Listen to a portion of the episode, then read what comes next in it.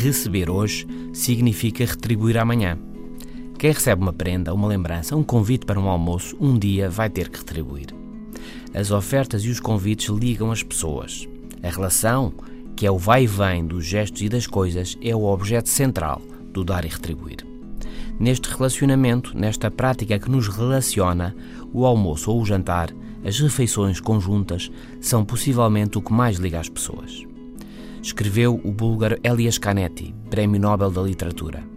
Nada une tanto duas pessoas como a partilha regular de refeições. Somos sedentários há 15 mil anos. Fomos nómadas milhões de anos, caçadores, andando por aí. A segurança, a alimentação ocupam lugares destacados nas nossas preocupações. E a segurança, como a antropologia e a história explicam, está nos grupos. Coletivamente somos mais fortes, sabemos mais, temos mais opções. Em grupo, alimentamos-nos mais facilmente. Hoje caço eu, amanhã caças tu e depois o outro.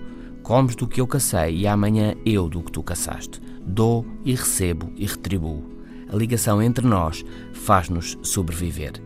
Pão é amor entre estranhos, escreveu a brasileira Clarice Lispector. As prendas ligam, as refeições ligam mais. Um significado fundo da refeição conjunta é ser aliado. Nas muitas dificuldades e complexidades da vida, a refeição conjunta mantém hoje um imenso poder.